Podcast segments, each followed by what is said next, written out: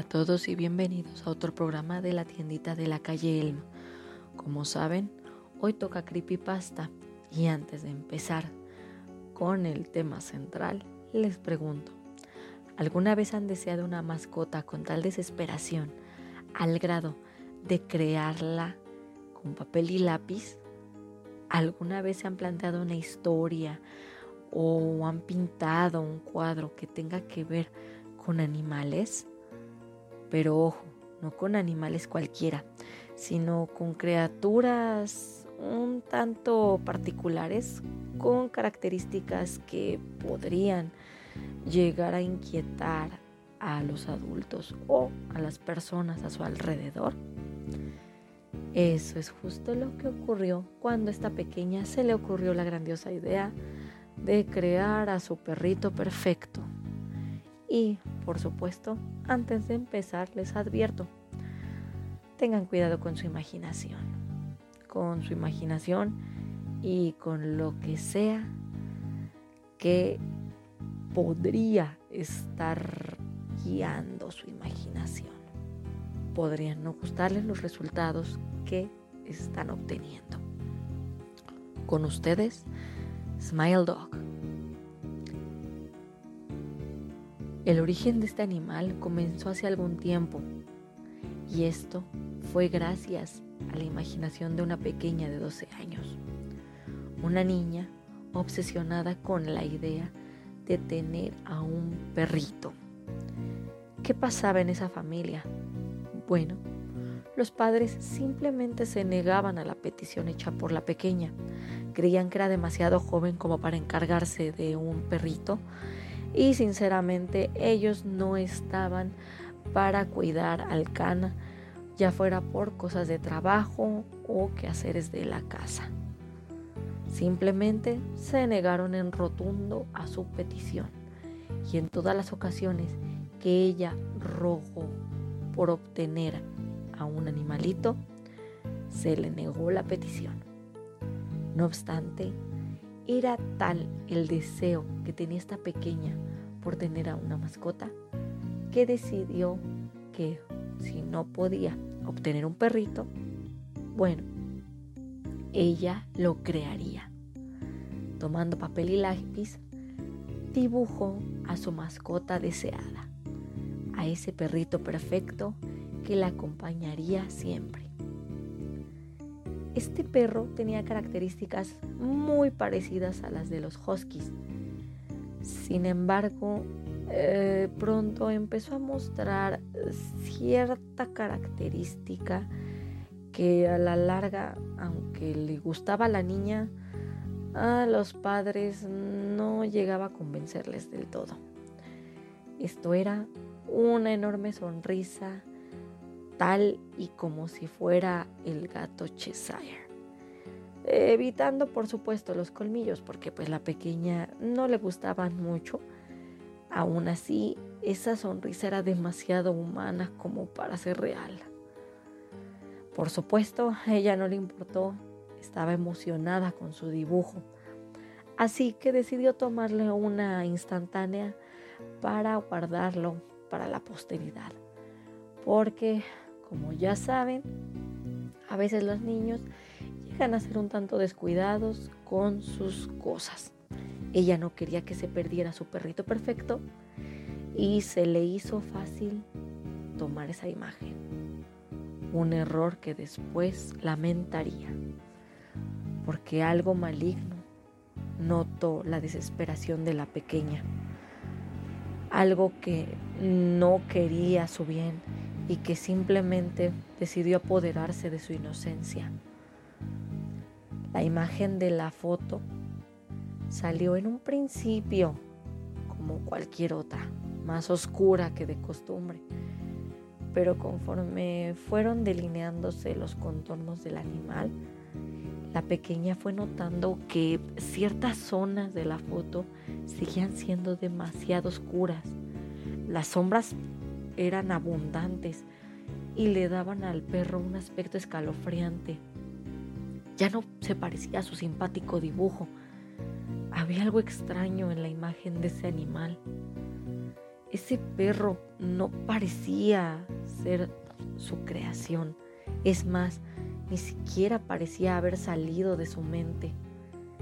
Aquel perro poseía unos rasgos como demoníacos, con aquellos ojos rojos y de pupilas hipnotizantes. Desde ese momento la niña ya no le gustó mucho su foto, ni siquiera su dibujo. Decidió que se desharía por completo de su perrito perfecto y con ello cambió por completo. No obstante, algo empezó a ocurrir también en la mente de la niña a la par de que su miedo crecía. Ella dejó de comportarse como siempre. Aunque al principio la imagen le provocaba mucho escalofrío, conforme pasaban los días ya no tenía esa obsesión de querer deshacerse de la imagen o del dibujo. Poco a poco crecía en ella un deseo, un deseo de ver a ese perro todos los días. Y a la par de ello, ella empezó a escuchar una voz, un tono bastante cavernoso que le pedía todos los días, a la par que veía la imagen, lo mismo. Comparte mi imagen, difunde mi imagen. Desde ese momento, la foto empezó a circular por diferentes medios, lo que sea que había adentrado a esa imagen por fin se había hecho con el control de la niña y la foto poco a poco se fue acercando a más y más personas. O como dirían algunos, a más y más víctimas.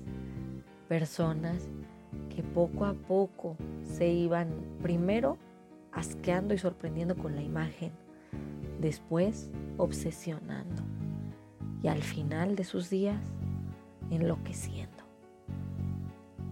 Después de que la niña hizo lo que se le pidió, su mente dejó de funcionar en este plano. Perdió la razón y terminó internada en un manicomio por culpa de esas actitudes tan obsesivas que tenía porque ya no comía, ya no bebía. Lo único que hacía era ver esa imagen y mecerse de un lado a otro sin dejar de repetir la misma frase. Difunde mi imagen.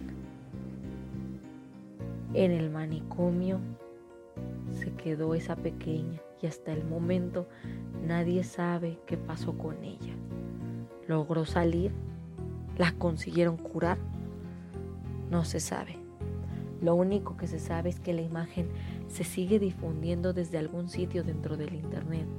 Y por supuesto, aunque existen muchas imitaciones, la original sigue teniendo el mismo efecto. Y así es como las personas la identifican porque empiezan con todos estos síntomas, los cuales los llevan a una ansiedad tan fuerte y tan escalofriante que terminan perdiendo la vida por culpa de sus obsesiones. Obsesiones que giran siempre en torno a una sola cosa, la foto. Uno de los casos más conocidos de estas víctimas fue el de la chica Mary E., una mujer que parecía tener una vida normal, con una rutina como la de cualquier persona casada. Ella atendía a su pareja, hacía las labores del hogar, en fin, como una persona cualquiera, hasta que una tarde, mientras estaba sola, un extraño llamó a la puerta de su casa y cuando ella abrió, se topó con un peculiar paquete abandonado a las puertas de su casa.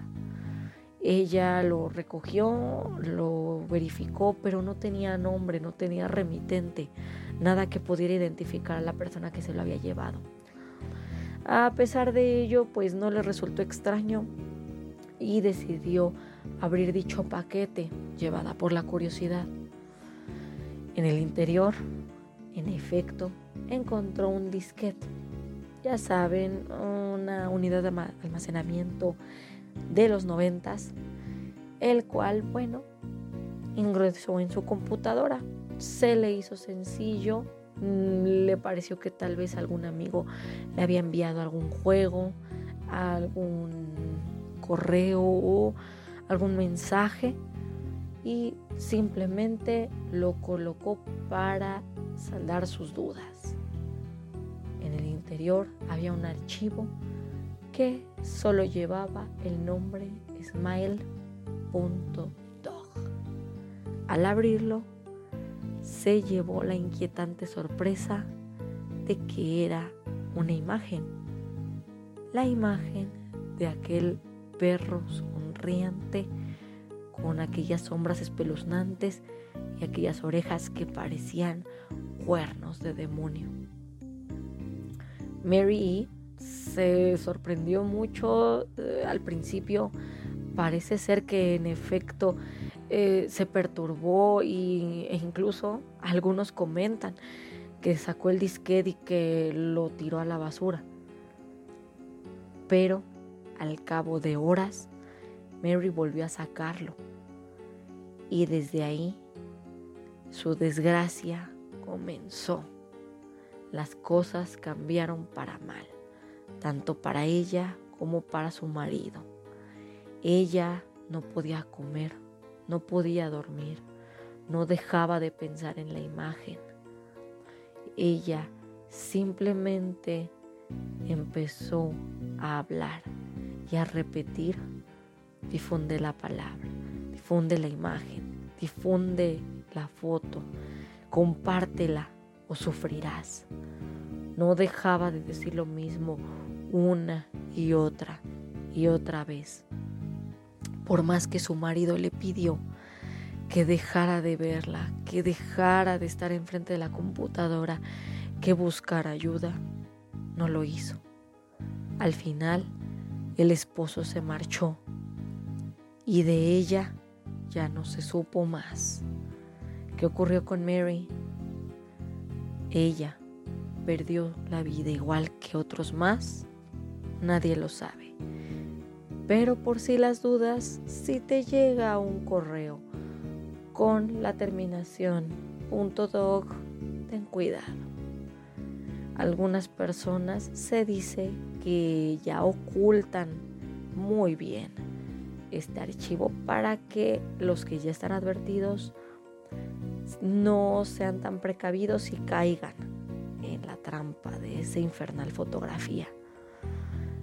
Pero sí, te sugiero que por si las dudas no abras los correos, que no conozcas el remitente y por supuesto, si te topas con un archivo con ese punto dog, de preferencia no juegues con él. Recuerda que hay cosas que no podemos explicar y en este caso lo mejor es no jugar con fuego mucho menos en estos días en donde la tela entre la realidad y lo que se oculta al otro lado del velo está cada vez más delgada. Cuídense, que tengan una excelente noche, disfruten de ella y.